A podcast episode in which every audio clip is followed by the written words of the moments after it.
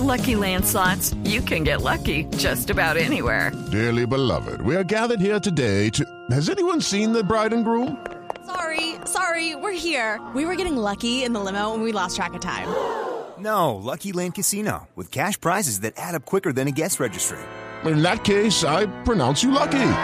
Play for free at LuckyLandSlots.com. Daily bonuses are waiting. No purchase necessary. Void were prohibited by law. 18 plus. Terms and conditions apply. See website for details. You know those cigarette butts that you see every day? They're made of microplastics and they line our streets and waterways. On California beaches, they're the number one plastic you'll find. Over 35 years, cleanups have collected millions combined. But no matter where you see them, they're all getting smaller, eventually leaching into our food, our air, our water. The tobacco industry's to blame for all of the harm that they do. For the harm to the people we love, and the harm to you too. Learn more at undo.org. ¿Te preocupas por tu familia? Entonces, ¿por qué darles solo huevos ordinarios cuando pueden disfrutar de lo mejor? Eggland's Best, los únicos huevos con ese delicioso sabor fresco de granja, además de la mejor nutrición, como 6 veces más vitamina D, 10 veces más vitamina E y 25% menos de grasa saturada que los huevos regulares, además de muchos otros nutrientes importantes. Así que, dales los mejores huevos. Eggland's Best, mejor sabor, mejor nutrición, mejores huevos. Recuerdo que cuando era pequeña escuchaba que beber alcohol marcaba la diferencia entre la niñez y la adultez, que tal como empezar a comer sólidos a los cinco meses se convertiría en parte de la cotidianidad, y cuando cumplí los 18 en 2015 estaba lista para abrazar esta nueva parte de mi vida, una supuestamente más divertida y llena de experiencias agradables. Sin embargo, después de un año de tratar de convencerme a mí misma de que lo emocionante de beber alcohol no era el sabor, sino el encuentro con amigos o la fiesta, llegué a la conclusión de que no lo disfrutaba, de que en lugar de ser el complemento perfecto de anécdotas extraordinarias, detonaba mi ansiedad, me hacía sentir incómoda y al final no le hallaba sentido.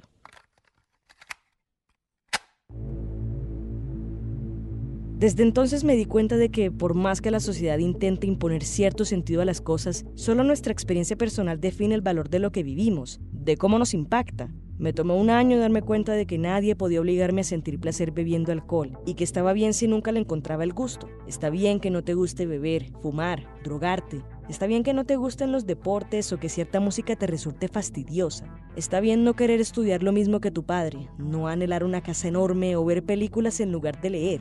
Lo cierto es que no hay fuerza en el universo que pueda obligarte a encontrarle sentido a las cosas, incluso si una de ellas es la vida misma. Esto es Impertinente. Mi nombre es Paula Cubillos. Quédense con nosotros. Yo sé que, que el dueño de la vida es Dios, sí. Yo sé- o sea, nada se mueve sin la voluntad de Él.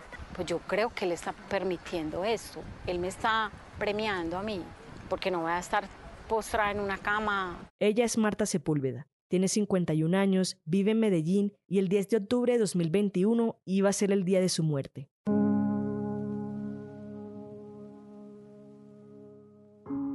La muerte de Marta no era un augurio o un mal presentimiento del que se salvó. Ella tenía completa certeza de que aquel domingo su travesía por la vida llegaría a su fin, porque así lo había decidido el 6 de agosto, cuando la EPS Sura aprobó su solicitud de eutanasia. Iba a ser la primera persona en Colombia en acceder a este procedimiento sin ser una paciente terminal, algo que era imposible hasta este 23 de julio cuando la Corte Constitucional amplió el derecho a la muerte digna por medio de la sentencia C233 de 2021. Pero 48 horas antes de la cita, por razones que todavía siguen siendo confusas, el Instituto Colombiano del Dolor, la IPS que estaría a cargo de practicar la eutanasia, notificó a Marta Sepúlveda que esta había sido suspendida.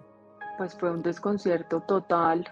Yo temblaba acá en mi casa porque además eran como las nueve y media de la noche y pues yo no, no, no lo podía creer. De hecho, cuando llegó este, esta, este oficio, pues sin firmas, por un momento pensamos que no era real. Camila Jaramillo es la abogada de Marta, además de ser una investigadora asociada del Laboratorio de Derechos Económicos, Sociales y Culturales. Cuando hablamos, dijo que Indocol no era ajeno a solicitudes de eutanasia, tampoco era objetor de conciencia. Hasta donde ella sabía, todo pintaba bien.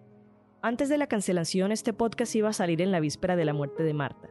Y recuerdo haberle preguntado a mi jefe el viernes en la noche, con cierta incredulidad, Hombre, ¿tú crees que va a pasar algo que evite que la eutanasia se dé este domingo? La inquietud venía de un lugar común en Colombia. el temor a que los procedimientos médicos que necesita una persona no se den. Lo cierto es que para muchos la ayuda llegará cuando el malestar haya desaparecido solo, por supuesto después de una dosis innecesaria de sufrimiento, o llegará en el peor de los casos cuando sea demasiado tarde para hacer algo. El caso de Marta era una agradable excepción, pues a Indocol solo le tomó 10 días aprobar su solicitud. Soy de buenas, de buena suerte, tengo buena suerte, para mí sí. Y como le digo, estoy más tranquila desde que me autorizaron el procedimiento. Me río más, duermo más tranquila. Lastimosamente, esa tranquilidad de saber que iba a tener un final digno, sin dolor, sin zozobra y sin llegar a un estado de salud humillante, pronto volvió a ser ansiedad y angustia. Cuando Caracol Televisión publicó su historia, resultaba imponente ver a Marta imperturbable frente a aquel miedo ancestral que ha perseguido a nuestras sociedades desde que comenzamos a cuestionarnos el principio y el fin, la muerte. Es precisamente el hecho de que la vida es finita lo que a la mayoría nos permite apreciar y valorar lo que sucede entre el momento que nacemos y el momento que morimos. Marta no es atea, es católica, apostólica y romana. Está convencida de que Dios la está esperando con los brazos abiertos y que como cualquier padre la estaba ayudando para no verla sufrir más, aun si muchos feligreses y creyentes a su alrededor estuvieran en total desacuerdo. De hecho, hasta el momento de la suspensión de la eutanasia, las opiniones contrarias parecían ser el único elemento en contra. Y si es desde el plano espiritual, pues yo estoy totalmente tranquila. Soy una persona católica, me considero muy, muy creyente de Dios. Pero repito, Dios no me quiere ver sufrir a mí, yo creo que a nadie. Y Dios no quiere ver sufrir a sus hijos. Obvio que si no, estuviera pues en este diagnóstico, si me fuera a morir el día no estuviera tranquila, pero, pero ya uno con una esclerosis lateral en el estado que la tengo, ya pues lo mejor que me puede pasar es descansar. Cobarde seré, pero no quiero sufrir más, estoy cansada. Luchar, lucho por descansar más bien.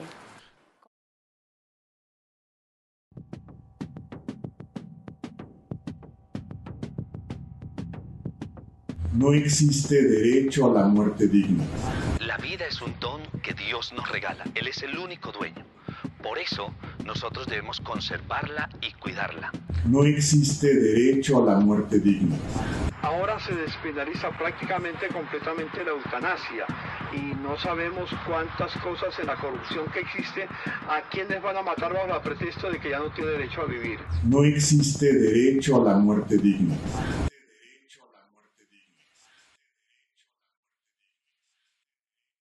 Para los cristianos, estar en contra de la eutanasia viene de un lugar familiar, donde abundan las enseñanzas, tradiciones y costumbres que han ayudado a establecer modos de vivir en paz. Por eso es completamente entendible que una consideración contraria prenda las alarmas y se sienta como una ofensa. Si por siglos se ha concebido la vida como un regalo y los cuidados paliativos como el mayor acto de compasión frente a los enfermos terminales, ¿cómo es posible que asistir la muerte sea igual de misericordioso? ¿Acaso eso no le resta valor a la vida? no le resta valor a seguir luchando, no trivializa la tragedia del suicidio. El caso de Marta no estaba exento de estas reflexiones, y es todavía más complejo cuando ella misma se declara una devota. Su experiencia va en contra de todo lo que tiene sentido bajo la moral cristiana. Por eso no es sencillo exigirle a los demás creyentes que lo comprendan y acepten. Para ellos, el deber es cuidar al enfermo y acompañarle en su travesía, incluso si ésta termina en la muerte. Nadie le quita sensatez a esa intención. Pero, ¿qué pasa con lo que siente el paciente?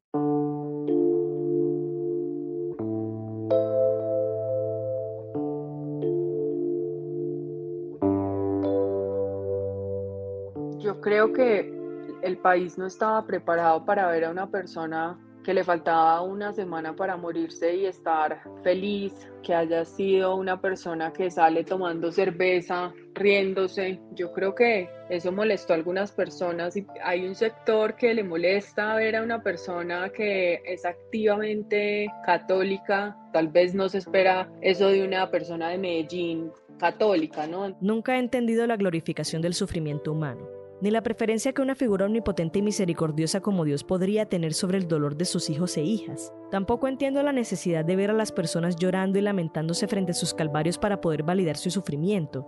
Después de todo, el haberse tomado unas cervezas con chicharrón no quitó el hecho de que Marta necesita ayuda para caminar, para ir al baño y para asearse. El dolor tiene muchas caras, y es irresponsable asumir que los 10 minutos con 12 segundos que dura el reportaje de su historia son suficientes para determinar que está mejor. El deseo de Marta de descansar no es un complot organizado por los medios de comunicación para hacerle propaganda a la eutanasia e instaurar el nuevo orden mundial a través de la buena muerte. Ella presentó la solicitud tan solo cuatro días después de que el derecho fuera ampliado. Aquí los medios no hicieron nada, la iglesia no hizo nada, la sociedad no hizo nada. Todo esto fue la experiencia de vida de Marta, su propia lucha, y nadie puede arrebatarle eso. Qué mala costumbre es restar la autonomía a las decisiones de una persona, y qué fácil es verla a ella como un simple borrego, en lugar de un ser humano que llegó a esa conclusión por medio de un proceso personal totalmente válido. No puede ser que usemos su experiencia de vida para ir en contra o a favor de una ideología. Las personas no son solo cifras ni elementos que le sirvan a un discurso.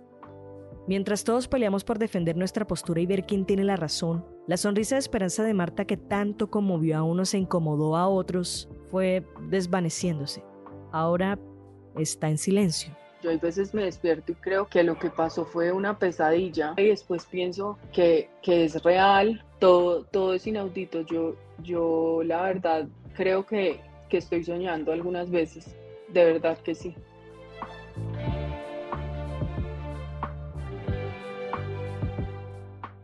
Al final, como dice el dicho, todos los caminos llevan a Roma. Y Roma no es más que un lugar donde no hay empatía, donde a todos les cuesta ponerse en los zapatos de los demás, donde todos aseguran que actuarían de cierta forma si les pasara lo mismo, cuando lo cierto es que no hay certeza alguna de ello.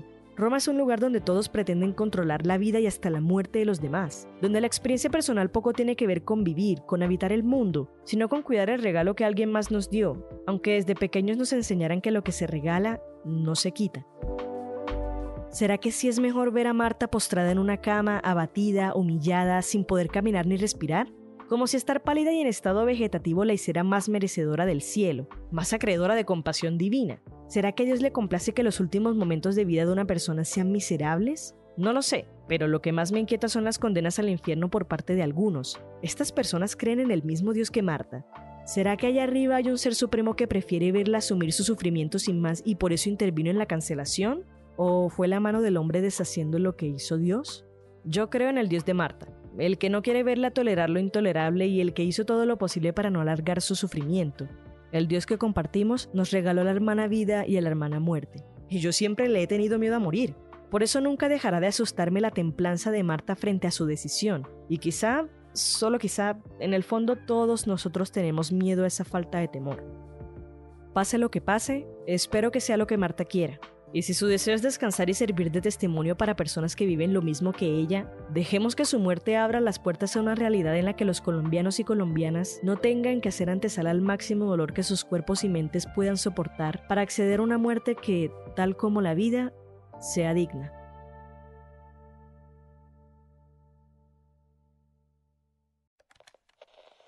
Este fue el primer episodio de Impertinente, la nueva serie de podcast del espectador que intenta abordar las noticias desde una mirada más trascendental, una que dé relevancia a la experiencia humana, las relaciones y a todo aquello que nos acerque a entender que somos personas diferentes viviendo historias similares. La producción y edición estuvo a cargo de Paula Cubillos.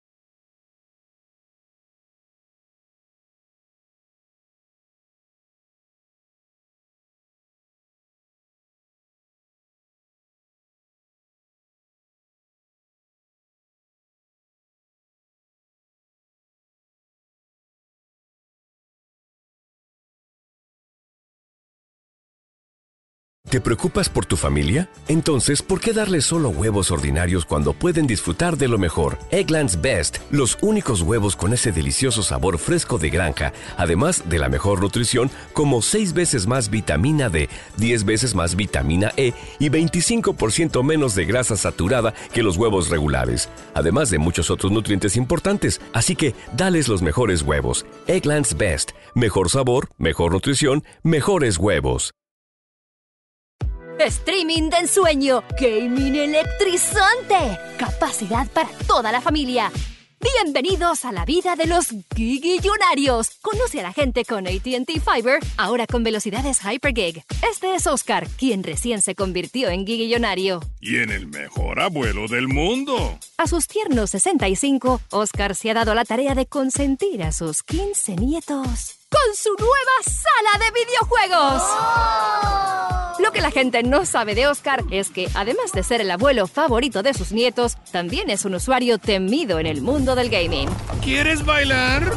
Te daré un baile. Vive como guiguillonario. Obtén internet que te mejora todo. ATT Fiber. Ahora con velocidades de hasta 5 gigas. Disponibilidad limitada en ciertas áreas. Las velocidades no están garantizadas. Velocidad máxima por cable de 4.7 gigabits por segundo en un solo dispositivo. Visita att.com diagonal más gigas.